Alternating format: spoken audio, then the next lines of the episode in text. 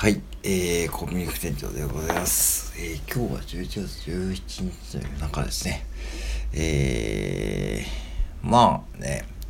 まあ、うちに、まあ、外国人留学生の方がいて、まあね、やっぱね、すごいんですよ。っていうお話ですね。これ前もしたかもしれないんですけども、まあね、まあ、はっきり言うとこれ日本人の学生さんをもうスペックって言い方さあえてさせてもらうともう。もう段違いですね。もううん段違い。でこれはね背負ってるものは違うと思うんですよね。やっぱし彼らがね。背負ってるものは違う。もうねなんか国からお金出してもらってきててねお父さんお母さんにお金出してもらってきててね。日本に来るね今バングラデシュとかネパールとかねそういうところが多いんだけどもやっぱしそこから日本で、えー、技術を学びに来てそして自分の国に帰るか、まあ、その日本で就職するかそのまあ二択ですね。うん、で意外とね多いのが自分の国で商売をやるともうそこからマインドが違うんですよね。うん、自分の国で、まあ、商売をやるためにこう日本で、まあ、そういうこう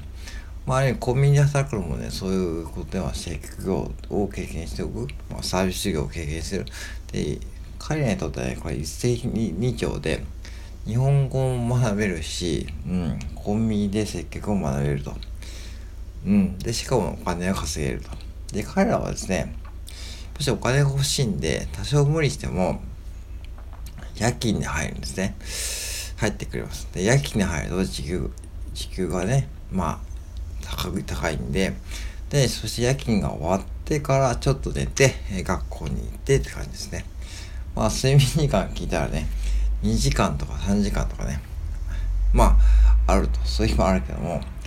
まあ、しょうがないって言ってましたね。なんかね、そこがもう割り切ってるというか、これは日本の学生さんはまあ無理だと思うよ。今の特にこう、まあこれやれってことじゃなくて、いいとか悪いとかじゃなくて、まあね、おそらく、まあ日本のこの、まあ GDP とは下がり続けてるけども、おそらくもうあと10年後にはもう世界でも10位以下になってると思うし、まあ日本円も今下がり続けてるんで、よくね、池早さんとかも今ね、式にこう、うん、言ってますよね。仮想通貨とか NFT とか、えー、投資信託にベットした方がいいということで、僕もまあ投資信託にはもう約6年ぐらいやってますけども、まあ半分日本円、半分、3分の2日本円ぐらいかな。3分の、あと残りがアメリカ株とか全米インデックス、インデックス。まあちょいとして本当にそんな大きな額じゃないけども、まあそれでもね、まあ、給料の1ヶ月分ぐらいは福利が出てるんで、まあこれやった方がいいんですね。これ6年間預けておいて銀行に預けておいてもさ、今、銀行の金利が0.0002%ぐらいかな ?1 年間ね。だから、ね、何十円ですからね、1年でね。1年で何十円という世界ですね。うん。だから、それは6年間だと100円ぐらいですね。100円で、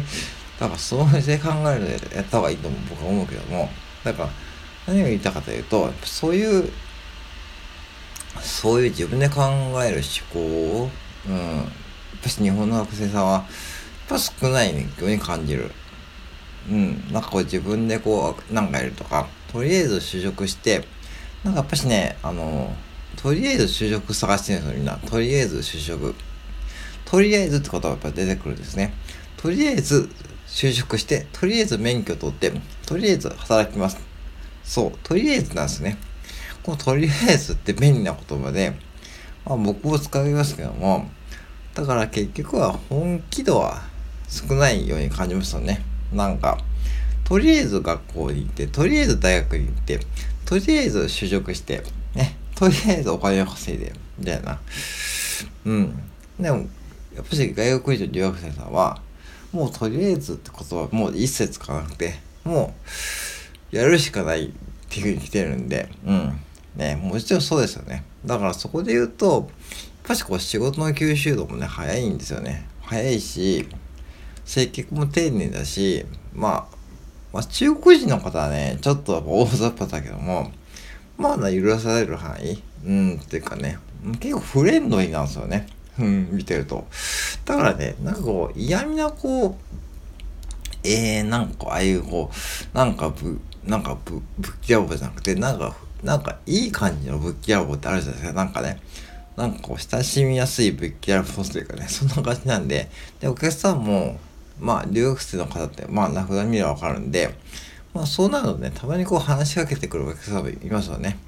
あと、お客さんでさ、同居うん。ネパールとかで結構たまにね、その、見えるんで、たまに話したりとかね、するんですね。だから、うん。やっぱ彼にとってはね、こう日本に来るってとても勇気がいることだし、ね、しかもね、異文化のコンビニでね、働く日本人相手にね、もうそれだけももう素晴らしい能力を持ってると思うけども、じゃあ彼に言わしたら、日本語はまだ全然できないですとかね、漢字もまだ全然できないですとかね、言いながらね、普通に接客していますよね。で、日本人よりも丁寧な日本語を使うんですよ、やっぱしね。丁寧というか、なんかこう、普通にこう、敬語とかも使うし、うん、普通に話しかけてくるし、あとね、質問の回数がね、全くもう段違い違うというか、まあ最初の頃はね、本当にたくさん質問してくるんですよね。うん。えー、そう、だからね、本当にあの、なんだろうな、最初から本当ね、こんな質問するのかね、このタイミングで質問来るかとかね、いろいろ思ってましたけどね、まあ、それをやることで、本当に吸収が早くて、今も、今ではもうね、まあ、欠かせない戦力となっています。まあ、とはいえもう彼らもですね、まあ、2、3年後にはね、もう辞めちゃうんで、まあ、そのなんか働くことはないと思うけども、でもね、この他のセブンイレブンとかの、ああいう候補を見てると、雑誌ね、セブンイレブンの社内の雑誌見ると、結構ね、十何年働くベトナム人の方がいて、そういう方がね、たまにこう接客コンテンツに出てるとかね、あとチームリーダーととかね、そういうところもあるし、だから外国人の方とととととっては、ちょっと寝起きなんで、これごめんなさいね。寝起きなんで、ちょっと舌が回ってないですけども、外国人の方にとっては、その、なんだろうな。やっぱりコンビニって、その、なんか、働きがいがあるとこらしいんですよ。うん。で日本って、なんか、ややもすると、底辺職っていうふうに見なされてるけども、なんかそういうのは、そっからもう終わってますよね、なんかね。そういうふうになんか判断して仕事をランク付けして、で、なんか生活に関わる仕事を全部底辺職と見なして、ゴミ収集車とかさ、高介護とかな、保育士さん。これ全部生活言いますよね。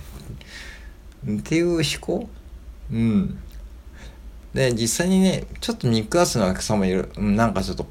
っと普通のサリーマンっぽい人で、ちょっと僕らは肉厚な感じで接する方いるけども、まあそういう方はね、多分ね、おそらく10年後にはね、相当苦労すると僕は思ってるんで、まあ、スルーしてましたけども、ちょっと話はそれましたけども、だからそういう風な風潮がある限り、多分日本は、もう、僕は押し続けていくと思うし、逆にこう、バングラデシュ、ネパール、タイ、ベトナム、インド、えー、タイ、ベトナム、東南、あとラオス、カンボジア、その辺がもうこれからどんどん出てきて、おそらく日本はどんどん抜かされていくと思いましたね。うん。だから、そういう意味で言うと、今彼らの文化を知っておくとかもね、そういう重要なことも必要だと思うし、そう、だからね、そういう視点で働けるところなんで、そういうメリットって他の職種にはないんですよ、なかなかね。だからね、皆さんもね、あの、なんかね、副業したいと思ったらね、まあ、これは必要だけどもね、これ別にお勧めしないけども、例えば、週3回、3時間ぐらいをね、コンビニで働くと、多分ね、違った視点が見えてくるかもしれない。うん。オンラインワークの対面？なんだ、オンラインワークってよくパソコン上の先には対面人がいますよって言われますけども、それがリアルで実感できるのがコンビニのレジなんで、うん。コンビニの、えー、商品の向こうにはお客さんが立ってるんで、そのパソコンがレジ、レジがパソコンになった感じなので、それを体験したい方はね、ぜひ近所のコンビニで、週3日3時間ぐらい働いてみてください。いうん。多分どこでも今募集してますし、ここから年末年始に入るので、もう人が欲しくてしょうがないんで、どこもね。はい。そんなことでね、ちょっと今日話してみました。うん。はい。以上でございます。